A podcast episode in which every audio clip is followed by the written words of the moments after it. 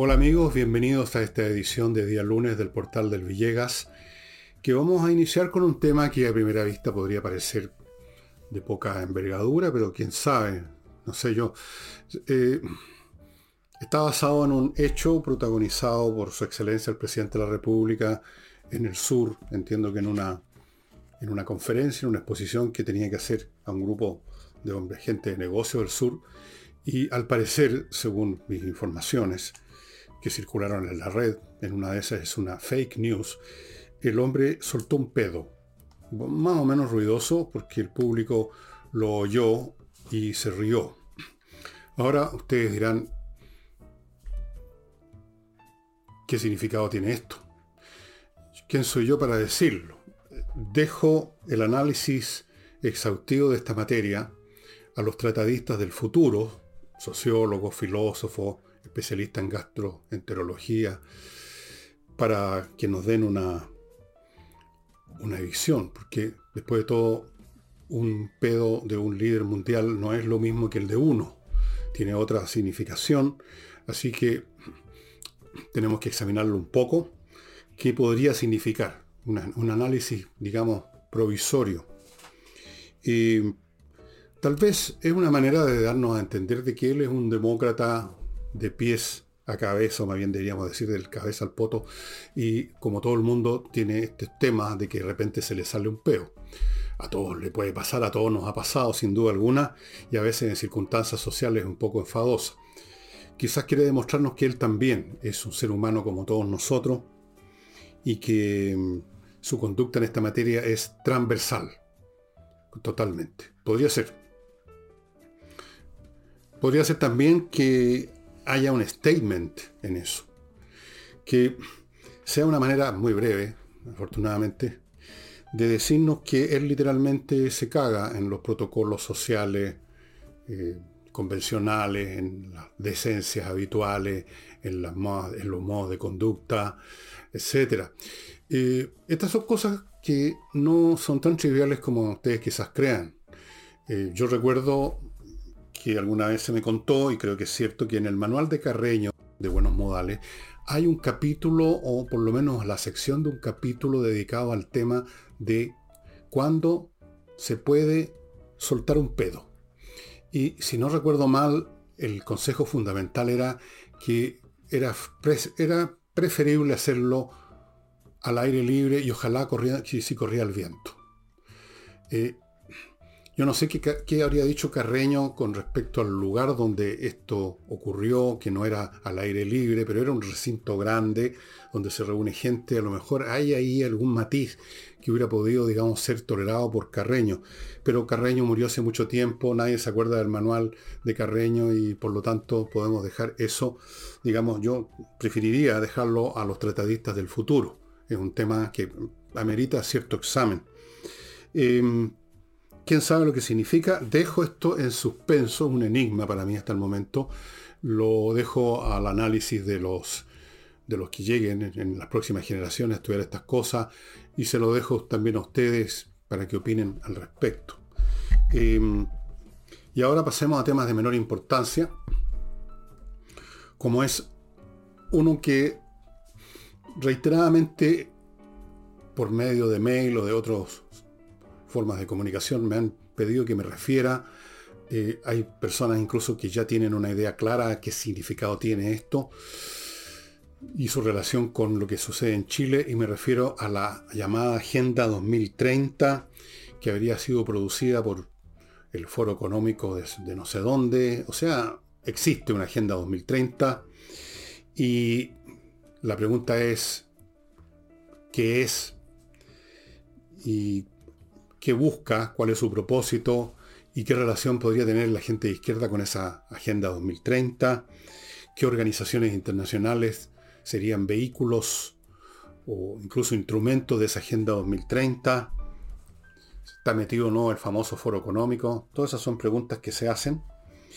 Y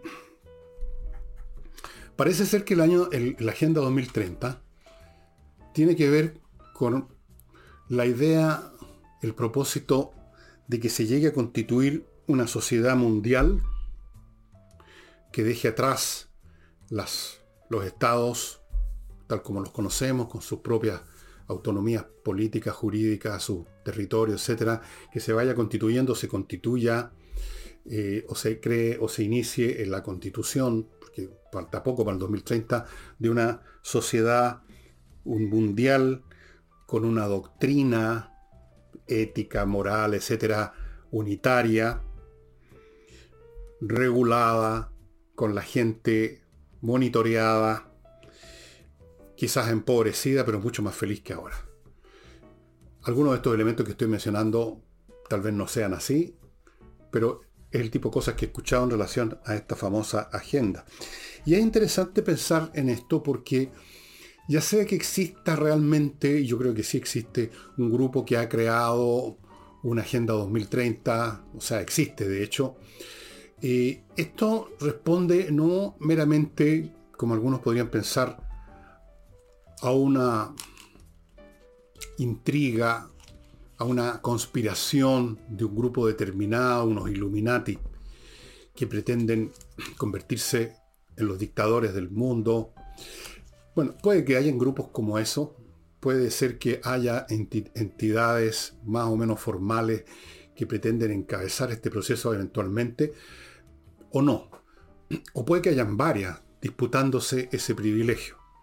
Pero lo que sí creo cierto es que, dadas las situaciones que vive el planeta hoy, la, clase de problemas que enfrenta la humanidad luego de todo su desarrollo histórico, problemas derivados de simplemente el aumento de la población, ahora no somos mil millones o 500 millones, somos 7 mil, el inmenso aumento de las necesidades económicas, ahora no somos unos cazadores que se contentan con comer una vez a la semana un jabalí y después viven de los frutos que caen de los árboles, sino que cada individuo o muchos individuos en este mundo tienen un enorme consumo y otros tienen un consumo bastante grande y los que no tienen ninguna de esas dos cosas quieren tenerlo también y eso sería insostenible desde el punto de vista eh, de los recursos que tiene el planeta, de los efectos ambientales, etcétera. Ese es otro tema.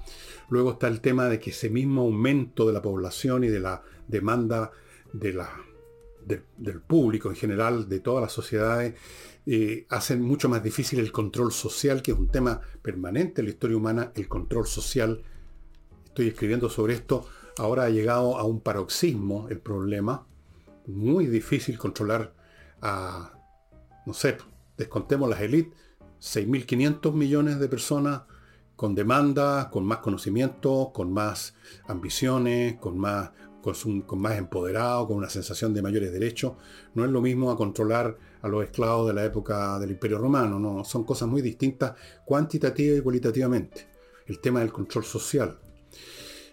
Y otros temas vinculados con los, qué sé yo, montones de cosas asociadas con esto.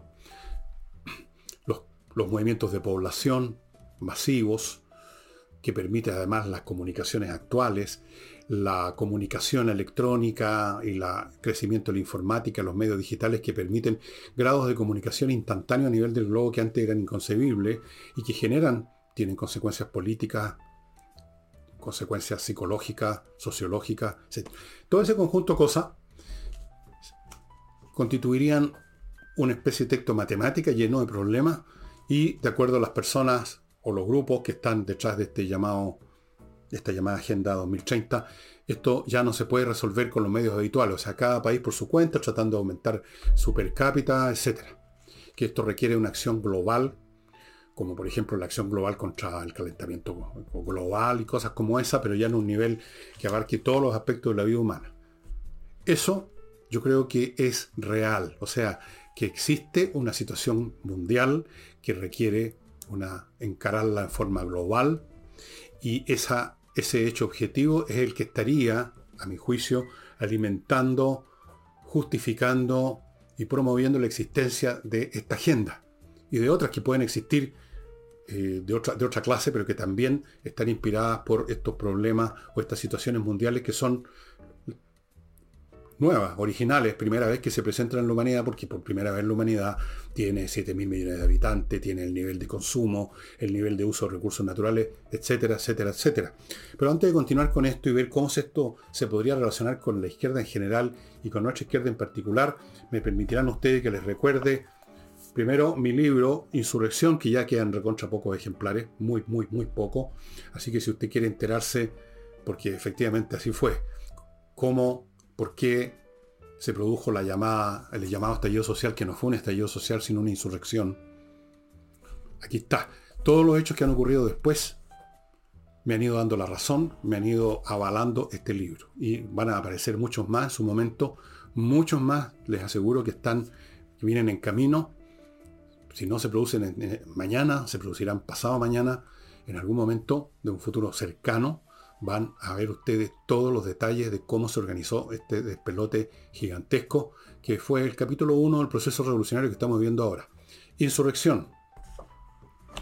Y voy también a recordarles que este jueves, como todos los jueves en la Casa del Jamón, una vez más tenemos un espectáculo de flamenco. Son súper exitosos, están habiendo llenos todos los jueves, todos los jueves, amigos míos, porque el espectáculo, el grupo que hace flamenco es fantástico porque se pasa súper bien en la Casa del Jamón, que es un restaurante donde usted puede instalarse en una mesa a comer, a beber y a escuchar música. Todos los jueves se está llenando y le digo esto por lo tanto para que usted vaya reservando ya, ahí en el teléfono que aparece. Y voy a mi primer bloque comercial,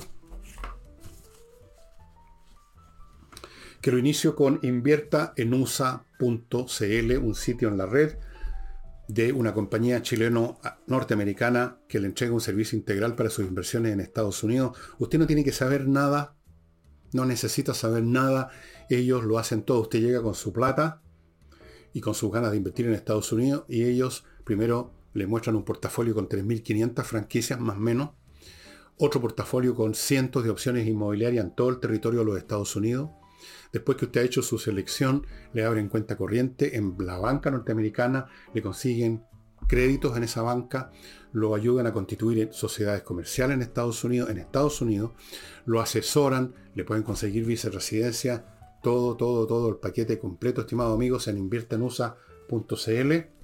Continúo con la empresa líder en aseo de edificios corporativos que se llama GESCO. Ahí está. Es la empresa líder porque primero porque es la más grande, tiene como 400 empleados y un equipamiento no, no meramente escobillones, plumeros y traperos para limpiar bien, para amononar bien, incluye servicios de jardinería para cuando es necesario. Y digo además que es líder porque se ha ganado todas las licitaciones para atender edificios de valor patrimonial como la Biblioteca Nacional, el Museo Nacional de Bellas Artes, el Palacio Cousiño, la Municipalidad de Santiago, etcétera, un largo etcétera. Está disponible ahora, desde hace poco, para las empresas privadas, para darles la misma atención que le ha dado estos edificios patrimoniales y por lo tanto yo le sugiero, si usted quiere tener su centro comercial, su edificio corporativo, su institución de salud, su qué sé yo, lo que sea, en perfectas condiciones, GESCO. Otra empresa chilena que sirve muy bien a sus clientes chilenos es un courier que se llama Fastmark, fastmark.cl que lo provee a usted en barco, embarque aéreo y marítimo desde Miami a Santiago para lo que su empresa necesita estar trayendo constantemente de Estados Unidos. Conocen el mercado chileno, conocen las necesidades y el mundo en que se mueven las empresas chilenas y por lo tanto esta empresa los atiende mejor que cualquier otra de carácter internacional. Fastmark. Además, Fastmark puede hacerse cargo de servicios de paquetería, o sea, aquella cosa particular única que quiere traer un ciudadano común y corriente a Estados Unidos, un paquete, un libro, no sé, por lo que sea que usted que compró en Estados Unidos, se lo van a traer. También tienen ese servicio. Sigo con Hey, el corredor más rápido de Chile. Métodos propios. Uno de los métodos más importantes es que sus ejecutivos se dedican de verdad a un número muy reducido de propiedades. No, se ponen a recibir en Hey cientos y cientos de personas que llegan con cientos y cientos de propiedades y se quedan sentados esperando que por casualidad alguna se venda y cobran su comisión. No, señor. Cada ejecutivo trabaja con un paquete muy reducido de propiedades que se le han puesto a su, a su cargo y hace todo lo que se requiere para venderla, no se queda esperando. Ese método y otros que ellos tienen fuera de la jornada de trabajo que se han dado a sí mismos, determina que usted vende su propiedad mucho más rápido con Ángel G que con cualquier otro corredor. Y termino este bloque con miclimo.com que entrega la mejor climatización disponible en este momento en Chile y en el mundo en realidad, porque la tecnología es de punta para todo el mundo, de unos dispositivos que entregan calor en, en invierno, frescor en verano, filtran el aire, están conectados a internet, funcionan con electricidad, no hay ruido, no hay humo, no hay combustión, no hay peligro. Son una maravilla. Yo tengo mi casa acá y francamente me ha cambiado la vida. Ya no tengo que estar esperando a ver si pasó el camión del gas para comprar un balón, para prender la estufa gas. Luego hay que apagarla porque ya el aire está con olor. Bueno, usted sabe cómo es la cuestión. miclimo.com, estimados amigos. ¿Qué relación tiene esta muy probablemente existente Agenda 2030? A lo mejor se llama de otra manera, pero así la he visto mencionar en todas partes y que, y que refleja un intento de encarar problemas reales, porque las cosas no son gratuitas. ¿Cómo se relaciona con la izquierda nuestra concretamente? Se relaciona de grados difusos, porque en estas cosas no hay un blanco y negro. Voy a poner un ejemplo. En un momento dado, y esto lo he tocado en otras oportunidades a propósito de otros temas, en el siglo IV después de Cristo, en el Imperio Romano, cuando ya el cristianismo se había convertido en la religión oficial del imperio, se produjo un proceso de cristianización acelerado. Antes los cristianos habían sido ya visibles, pero eran una minoría. Todavía el paganismo tenía la mayoría. Pero una vez que se convierte en la religión oficial del Estado, el cristianismo comenzó a expandirse muy velozmente. Entonces se podría decir, empezó a imperar una visión cristiana, una agenda cristiana, la agenda 2030 del siglo IV después de Cristo. Pero eso no significa que todos los cristianos eran como San Clemente o como San Agustín, del mismo modo ahora que todos los cristianos no son cristianos de la misma manera. Una cosa es ser el Papa, el jefe máximo, dedicado todo el día a su, a su religión, a la iglesia, o ser arzobispo, o por último un cura. Otra cosa es ser simplemente un creyente, pero que va a misa todos los domingos, se confiesa, comulga.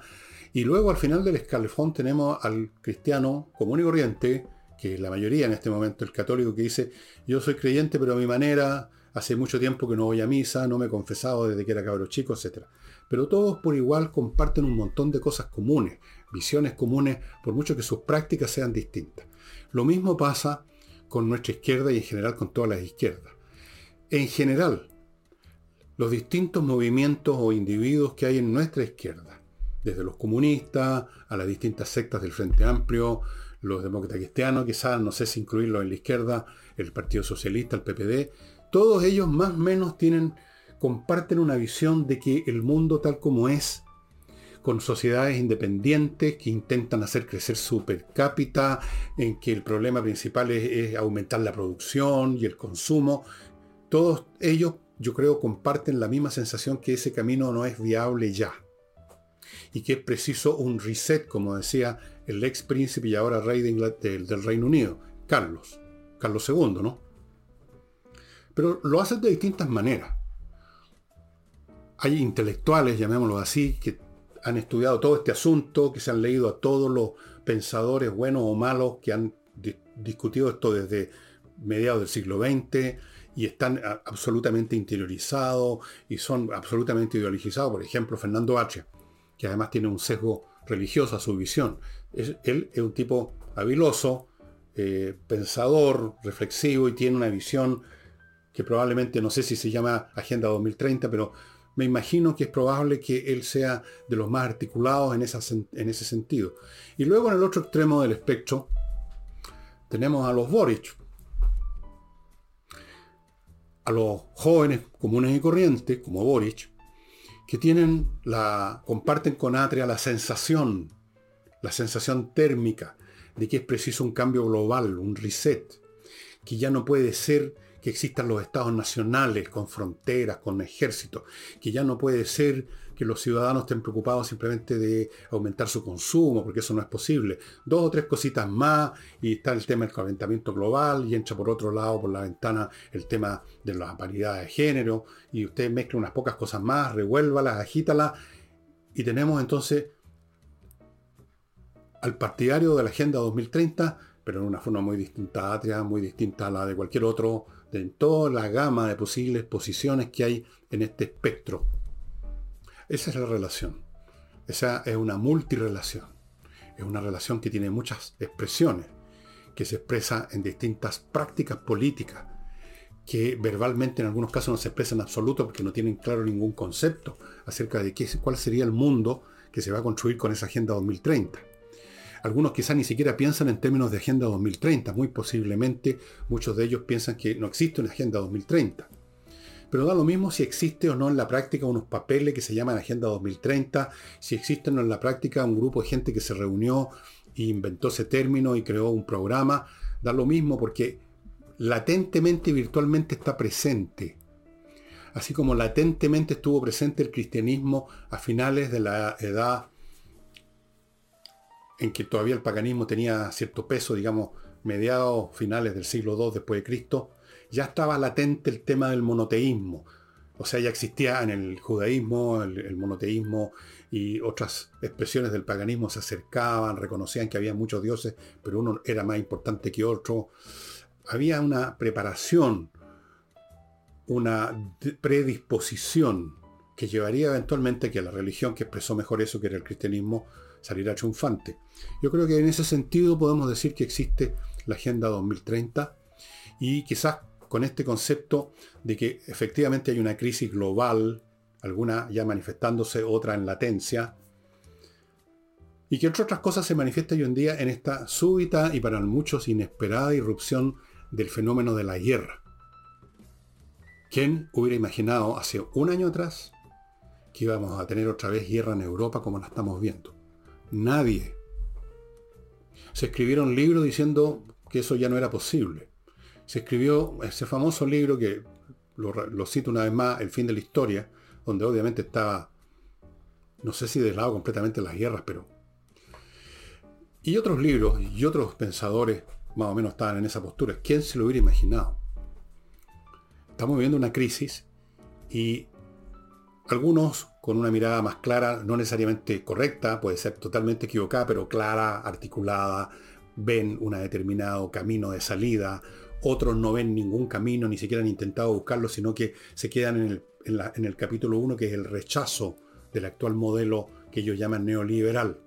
Para darle un nombre, digámoslo, llamémoslo así, el modelo neoliberal, el modelo del crecimiento económico de países independientes, cada uno con su cultura, todos comercian entre sí, pero siguen siendo entidades autónomas. Ese modelo, hay mucha gente que considera que es inviable, pero no tienen claro cuál sería el viable y viven en un mundo más bien de aspiracional, como lo he mencionado muchas veces. Yo creo que Boris está en ese destacamento humano. Bien. Em, dicho esto, si ustedes me permiten, pero no me lo pueden impedir tampoco, voy a mi segundo bloque, donde me voy a referir, estimados amigos, a kmmillas.cl, que como saben, es un sitio en internet donde usted puede vender sus millas acumuladas por sus vuelos. Antes, porque es lo que ocurre, que las empresas se lo borren en un momento que usted no va a saber cuál, salvo el momento en que usted pretenda usarla y se dé cuenta que no tiene ni uno. Cero millas acumuladas. Antes que eso ocurra, vaya a kmmillas.cl, véndalas, buen precio y a la pasada está ayudando a la Unión de Amigos de los Animales. Repito, de vez en cuando me gusta hacerlo, a aquellos que hace el año pasado fueron muy solidarios con un llamamiento que hice yo para ayudar a la Unión de Amigos de los Animales.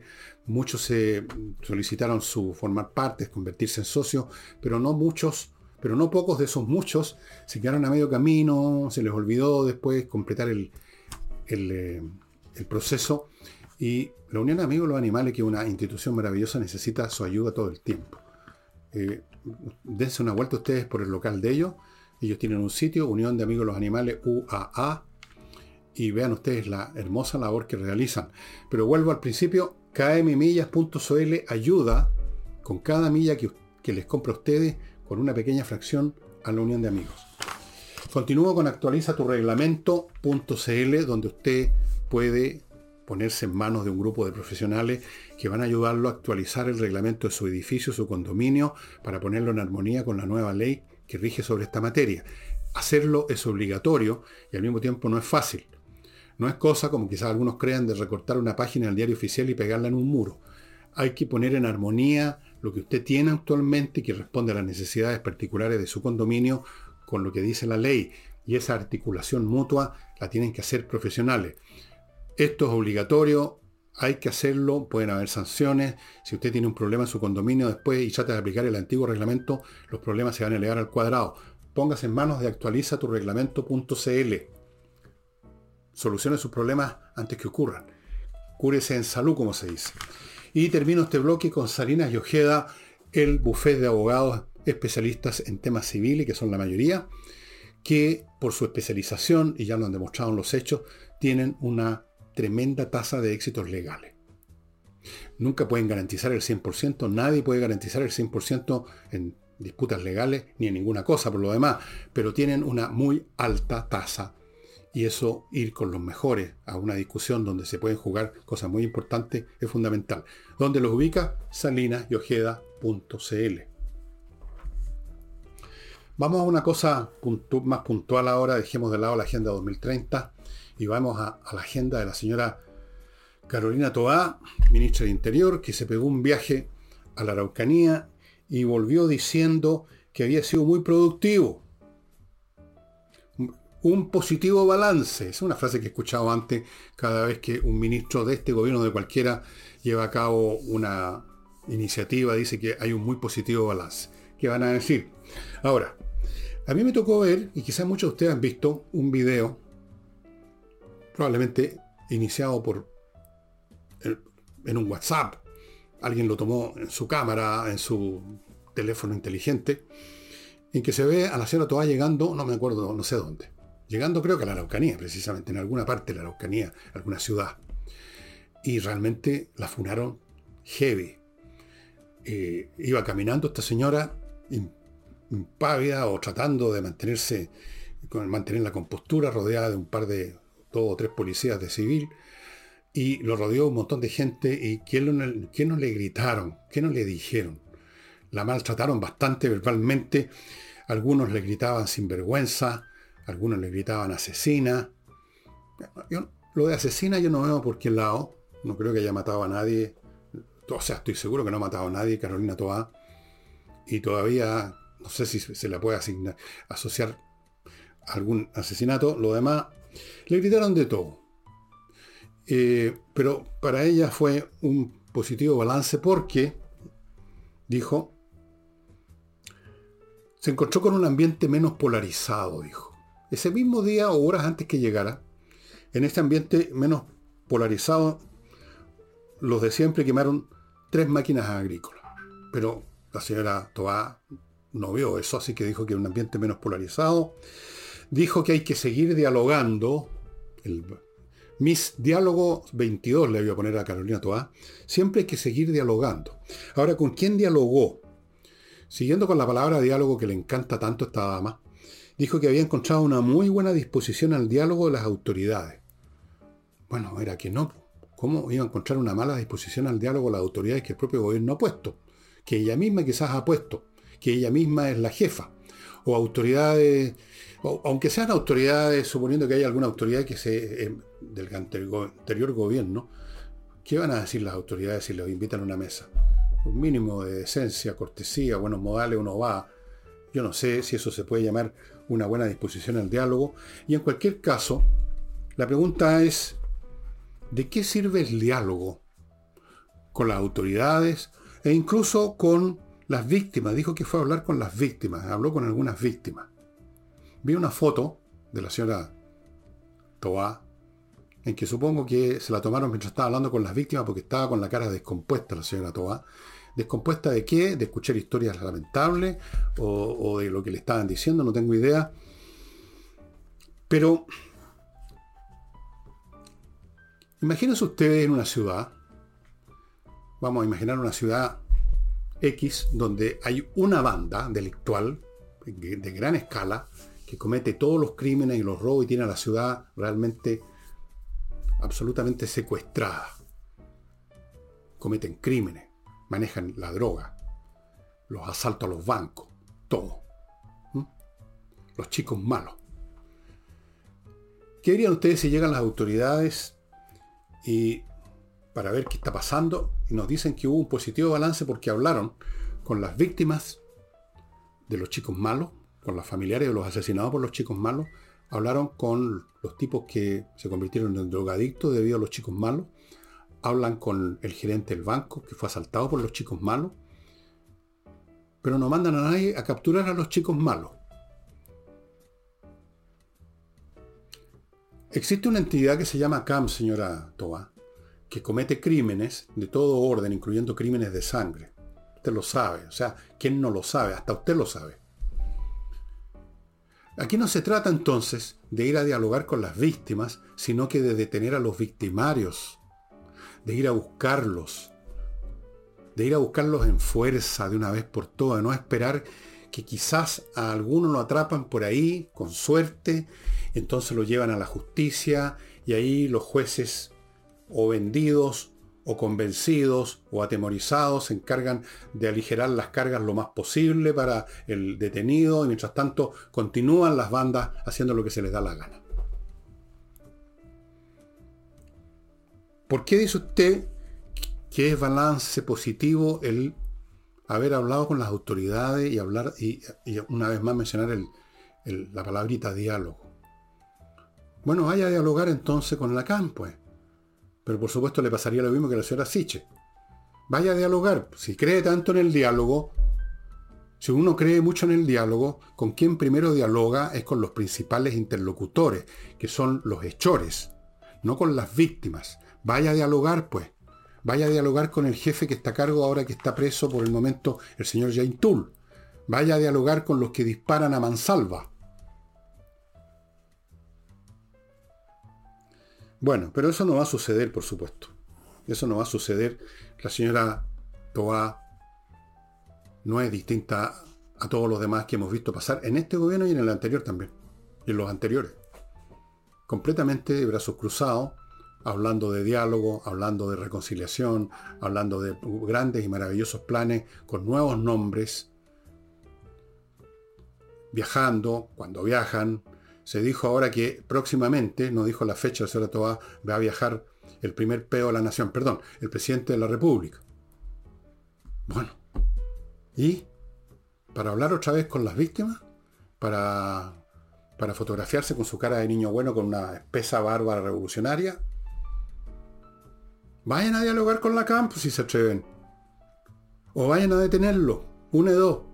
No, no vayan a dialogar con las víctimas no vayan a dialogar con las autoridades que ustedes mismos pusieron como autoridades. Eso es una burla.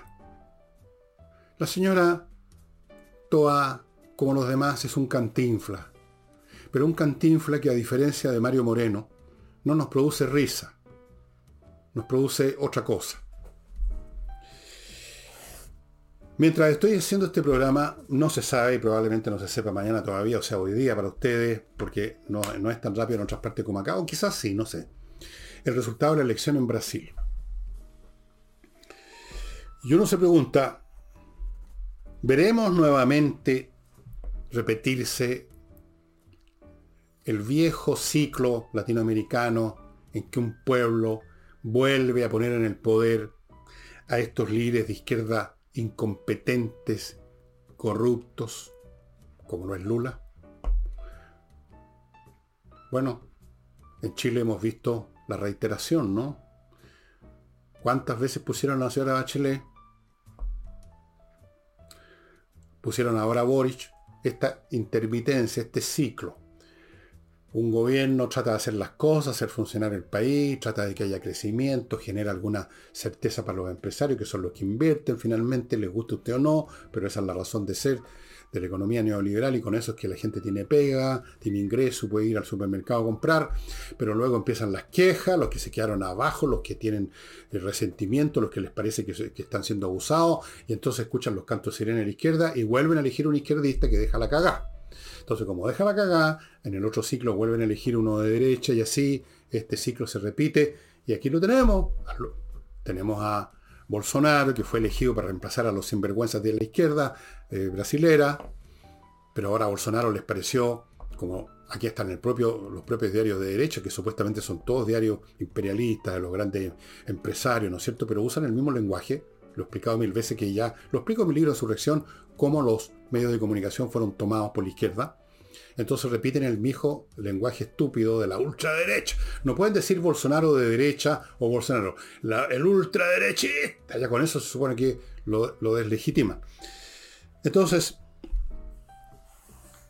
yo creo que muy posiblemente va a salir ganancioso Lula. Espero que no, pero, pero es lo más probable. Yo no sé en este momento. Lo único que sé es que hay encuestas que dicen que gana Lula por bastante ventaja, con bastante ventaja, con 15, 20 puntos. Es probable, es probable que en este momento, mientras usted está viendo el programa, ya se sepa que el guatón guachuchero volvió al poder en Brasil. A dejar la crema otra vez. Y entonces, en unos 4 o 5 años más, no sé, el pueblo brasilero, en su gran sabiduría, va a elegir a otro tipo distinto de ultraderecha. Y así nos pasamos en América Latina, que somos un continente para la risa. Con toda razón se ríen de nosotros en el mundo desarrollado. Vamos a ver. Está por verse. Eh, estaba viendo en un medio ex ante, un medio digital que yo les recomiendo muy interesante. Creo que lo organizó, lo fundó un muy buen periodista, una persona decente e íntegra que yo conozco, que yo conocí, que es el señor Bofil. Cristian Bofil. Y ahí hay un, una entrevista a un antropólogo, yo no lo conocía, bueno, no conozco a nadie a esta altura, estoy muy alejado de todo, que se llama Pablo Ortúzar, que parece que hizo en alguna parte un análisis muy desnudo y muy preciso de la izquierda chilena, de cómo está constituida su visión del mundo, o más bien dicho, sin constituirse, eh, una visión infantil, sin sustancia, y en alguna parte de su análisis, eh, Pablo Ortúzar dice que ve en Boris y, toda la gente que lo rodea una especie de pasajeros en una máquina del tiempo que le ofrecen al país, o creen ellos que es posible, un retroceso a la época en que la historia pasó a otra fase, el momento en quizás en que fue golpeado el presidente Allende, el momento en que América Latina, no sé, un momento de los años 50 o 60 en que se creía en el, esquema de desarrollo cepalino, en cualquier caso, un momento del pasado al cual pretenden regresar y partir de ahí de nuevo, como que todo lo que pasó después no hubiera existido. Un viaje en la máquina del tiempo. Es una interesante metáfora, no la voy a refutar, no tengo por qué, me parece que es válida, pero yo, me, yo voy a ver las cosas por otro lado, si me lo permiten. Yo creo que la izquierda no es una entidad que esté viajando en el tiempo. Ellos creen que se adelante y por eso que hablan de progresismo. Y Ortuza dice que están viajando para atrás para restituirse a un, a un momento pasado del tiempo. Yo creo que Hace mucho tiempo que la izquierda dejó de viajar y quizás no ha viajado nunca en ninguna de sus expresiones, incluso cuando no existía la izquierda, cuando no existía el vocablo de izquierda, nunca ha sido otra cosa que una visión paralizada en el tiempo. La izquierda no vive en la máquina del tiempo, vive en estasis, vive en un, en un glóbulo intemporal. Y dentro de esa estasis viven en éxtasis, o sea, en una especie de dicha inmóvil y fija, un poco que se resquebraja de repente, porque si ustedes examinan las posturas reformistas o revolucionarias de todos los movimientos que han existido, y me voy a remontar al año 133 antes de Cristo, cuando aparecieron unos políticos romanos que eran los hermanos Graco, Tiberio y Cayo Graco, y pretendieron unas reformas políticas y económicas en lo que todavía era la República Romana, que no salieron bien. Ambos fueron eventualmente asesinados. Y si usted examina, porque de esto hay bastante documentación histórica, el pensamiento de Tiberio y de Cayo, de los hermanitos Graco, se va a dar cuenta que también ellos, ante los cambios que se estaban produciendo en la sociedad romana, que producían más desigualdad, porque, precisamente porque eran progresivos, porque se estaban cambiando formas de agrícola, de agricultura más o menos eh, tradicional y primitiva en formas más modernas, en los términos de esa época, grandes plantaciones con esclavos que serían el equivalente a los tractores de ahora, ellos pretendían volver atrás, volver a un periodo previo de la historia de Roma en que todos los ciudadanos eran pequeños agricultores. Esa era una etapa que había sido superada, para bien o para mal, por el mismo desarrollo de la producción, de la sociedad, de todo. Y ellos querían reformar, eran progresistas para su época, mirando hacia atrás. Y la izquierda siempre ha mirado hacia atrás.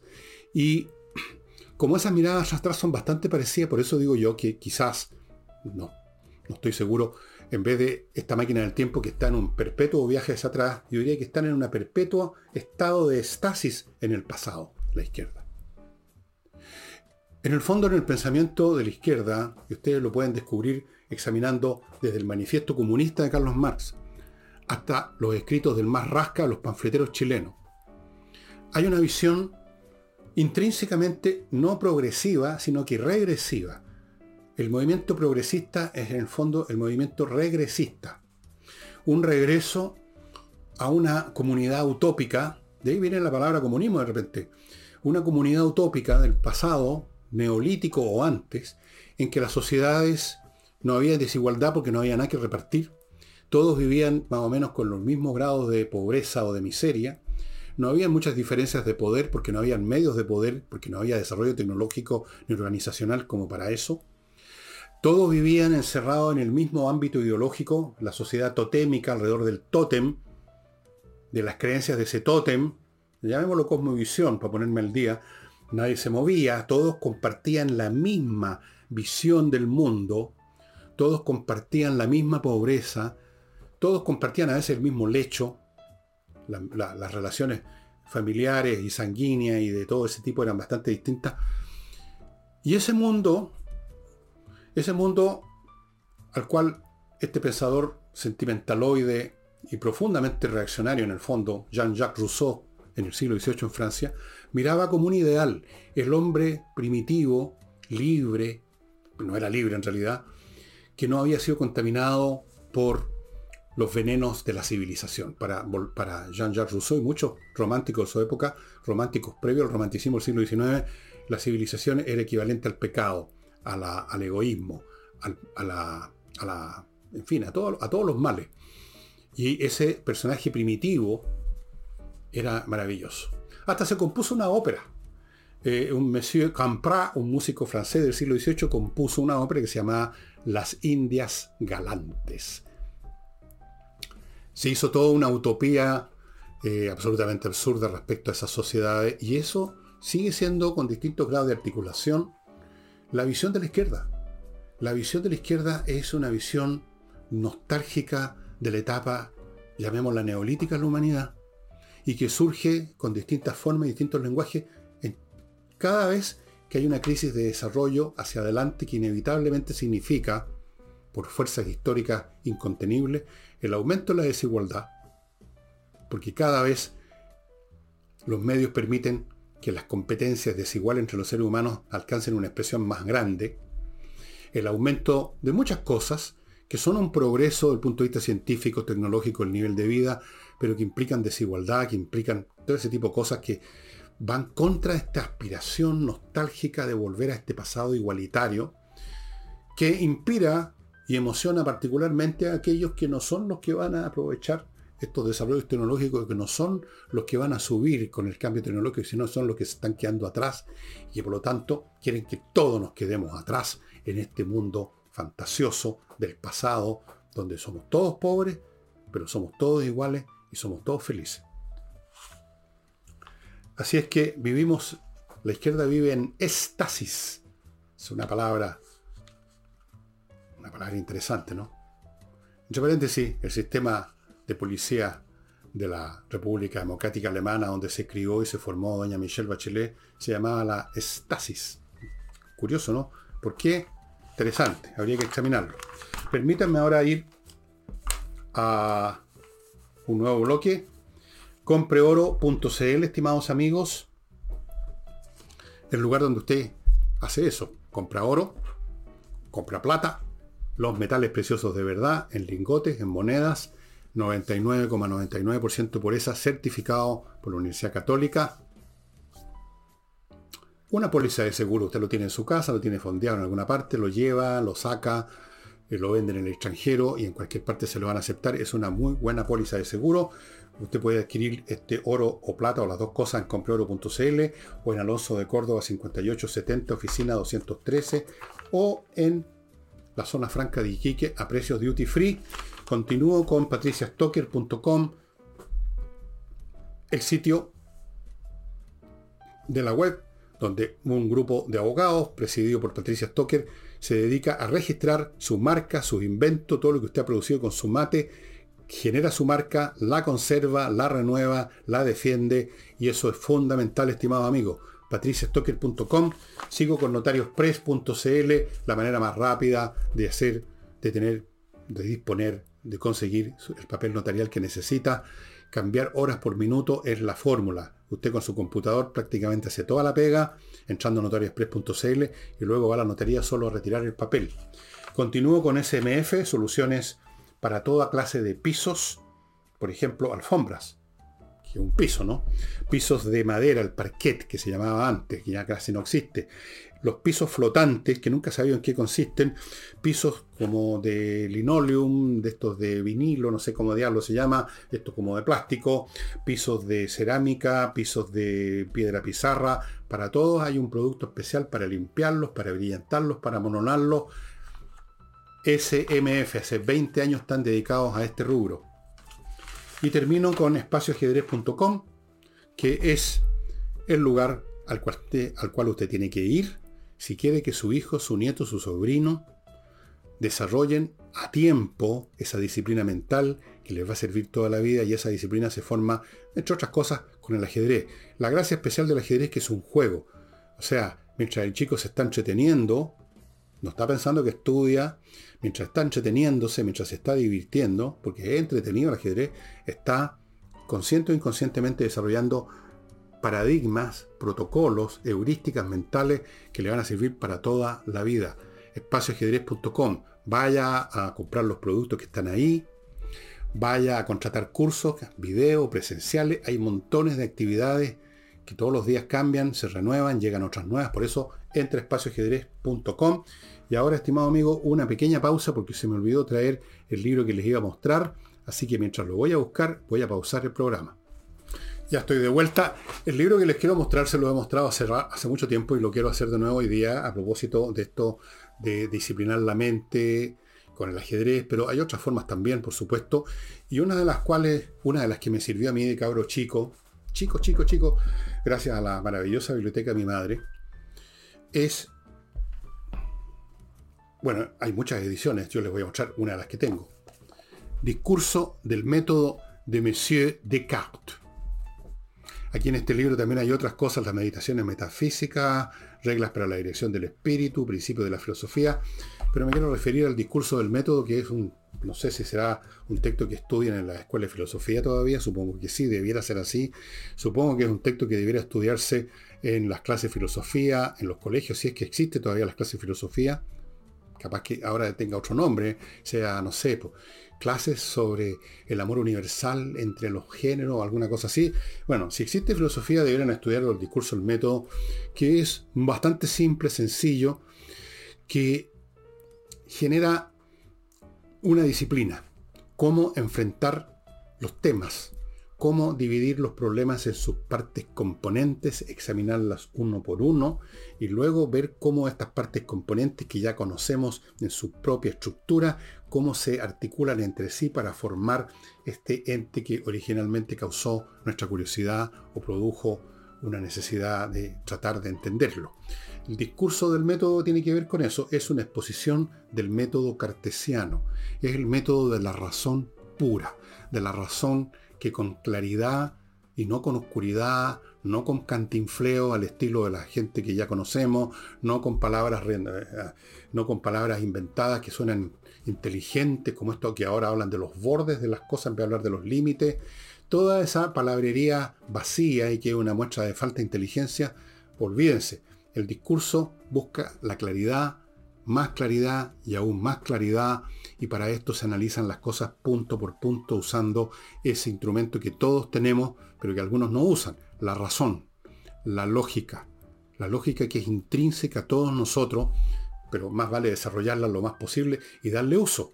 Así que, amiga, amigo, padre, familia, que tiene, un hijo que ya usted ve que es habiloso, que lee más que los demás, consígales el discurso del método de Monsieur Descartes, filósofo francés del siglo XVII, muy importante. Eso es todo lo que les puedo decir. Y con eso, amigos, terminamos el programa de hoy.